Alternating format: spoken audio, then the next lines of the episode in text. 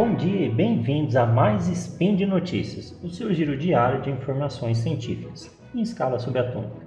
Meu nome é Augusto César Rodrigues e hoje, dia 25 de maio do calendário Decatrian e dia 30 de novembro do calendário Gregoriano, falaremos de química.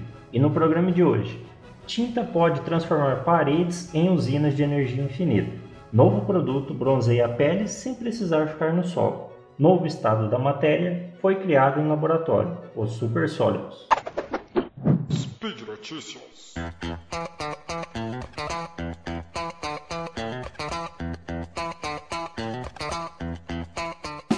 Tinta pode transformar paredes em usinas de energia infinita. Pesquisadores desenvolveram tinta solar capaz de absorver vapor de água e dividi-lo para gerar hidrogênio, hidrogênio considerado combustível do futuro. Pesquisadores da Universidade de Remit, na Austrália, desenvolveram uma tinta solar capaz de absorver o vapor de água do ar, dividi-lo para gerar hidrogênio.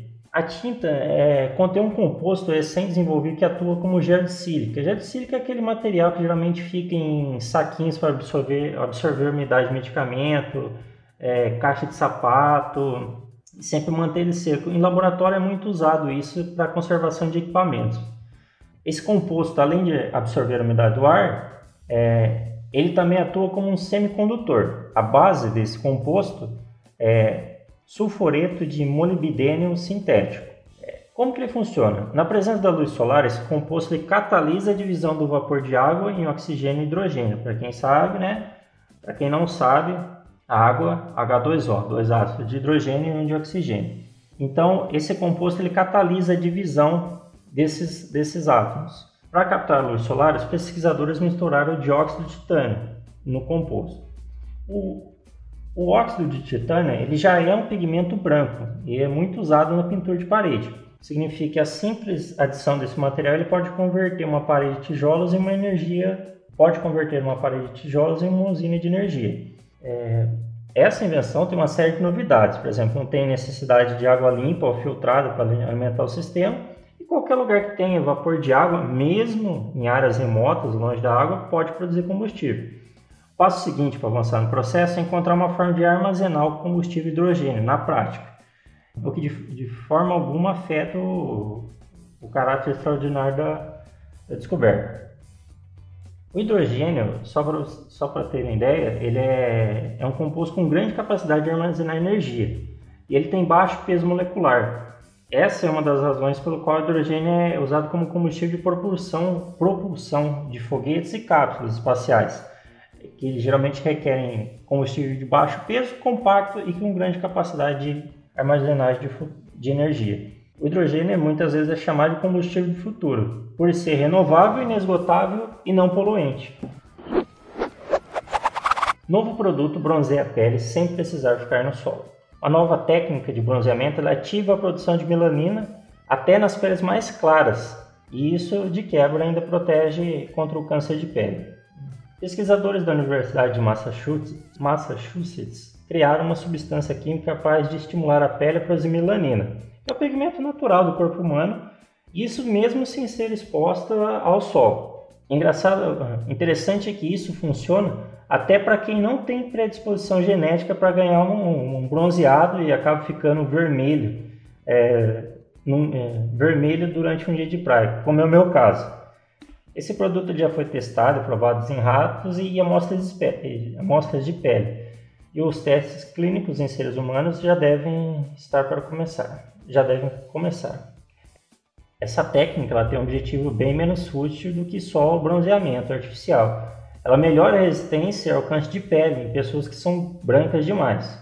No artigo científico publicado, os cientistas descreveram os efeitos do inibidor de SK, que é o nome da molécula que eles desenvolveram em ratinho de laboratório ruivo e depilado. A pele debaixo dos pelos ficou negra, igual nanquim.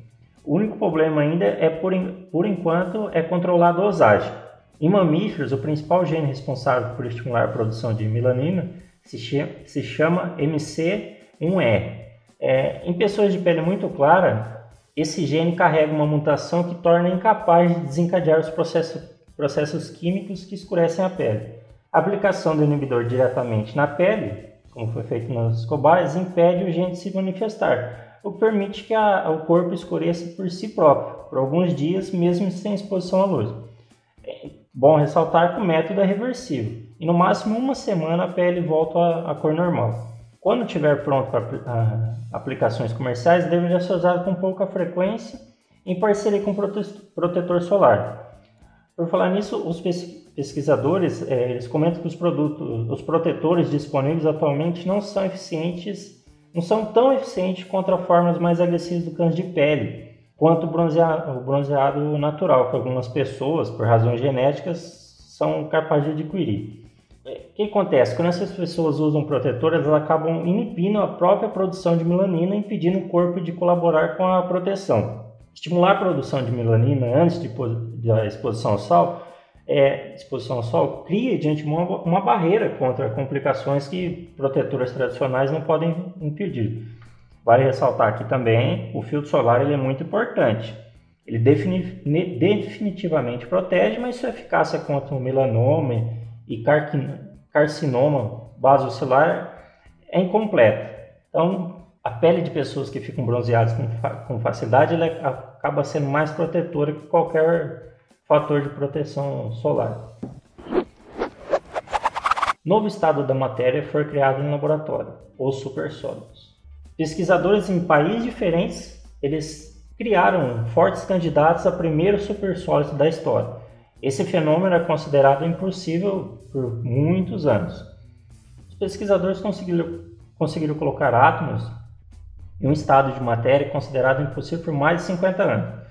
Desde que ele foi proposto, é, teoricamente, lá na Rússia comunista ainda, ninguém tinha chegado tão perto de, de criar um supersólido.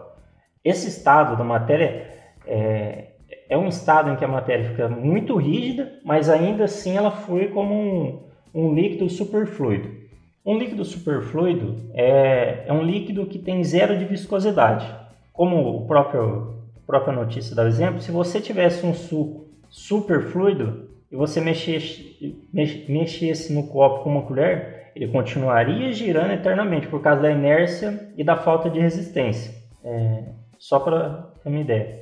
Recapitulando, o, o que a gente tem hoje, é, o que a gente tem hoje de estados da matéria, estados da, da matéria, naturalmente são quatro: o sólido, o líquido, gasoso e ainda em, em algumas condições normais o plasma. Só que em laboratório já foi, é, já foi criado mais alguns. O Bose-Einstein e o Tunneling. É, esse último é exclusivo do mundo quântico.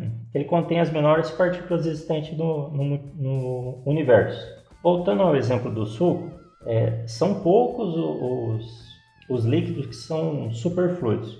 Aí um composto em estado sólido, sólido que também tem essa característica de ser superfluido, é, não é só difícil de imaginar, mas também de colocar em prática. Seria como o copo de suco congelado que gira eternamente. E foram dois grupos de pesquisadores que conseguiram fazer o, esse novo estado da matéria. Um foi realizado no MIT e outro com métodos de, diferentes em Zurique, na, na Suíça. Os dois times começaram usando um composto no quinto estado da matéria, o de Bose-Einstein. O que, que, eles fizeram? Eles utilizaram uma amostra de rubídio e baixaram sua temperatura até ficar bem próximo do zero absoluto. O zero absoluto é o, é o zero, de, zero Kelvin. Em Celsius ele dá menos 273,15 graus Celsius. Tá? É, um, é, uma temperatura, é a menor temperatura possível, é, onde te, teoricamente, teoricamente os átomos parariam de se, de se movimentar. Então, chegando próximo do zero absoluto, é, os átomos quase eles não conseguem, os átomos congelam e não conseguem mais se mexer. Eles ficam tão grudados que acaba virando um único superátomo. Mas ele ainda mantém aquela característica de superfluidos que a gente comentou anteriormente.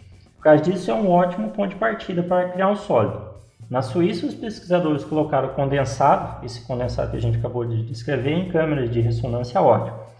E depois usando lasers, usando lasers, eles conseguiram moldar o superátomo em uma estrutura de cristal, toda regular e, e rígida, indicando que estava no, no, estado sólido. Já no MIT, nos Estados Unidos, eles combinaram laser a outros métodos de congelamento para chegar ao condensado. e ao invés de rubidium, é, eles usaram átomos de sódio. Depois eles também moldaram seu superátomo de, de sódio fluido, criando uma diferença de densidade de átomos em diferentes regi regiões do condensado, de, do condensado. Vale ressaltar que ainda falta verificação independente para corroborar a conclusão dos dois experimentos, mas o fato de pesquisadores sem nenhuma ligação conseguiram chegar a resultados parecidos dá força para as evidências de que criamos, de que foi criado o primeiro supersólido da história. Isso ainda vai gerar muita polêmica. Parte da comunidade científica não viu nenhum problema no método, mas outros reclamaram deles terem usado condensado de Bose-Einstein em vez de hélio, é, que como foi proposto no, na teoria original dos supersólidos, lá na década de 70. E por hoje é só. Lembra que todos os links comentados estão no posts e deixe lá também seu comentário, elogio, crítica e xingamento esporádico. Lembro ainda que esse podcast só é possível acontecer por conta do seu apoio no patronato do SciCast, tanto no Patreon quanto no PagSeguro. Deixo recomendado os meus artigos sobre ciência de games, o, o Games no Lab, eu publico mensalmente, mensalmente no Deviante. Está um pouquinho atrasado os últimos, mas em dezembro vai ter um. Um grande abraço e até amanhã.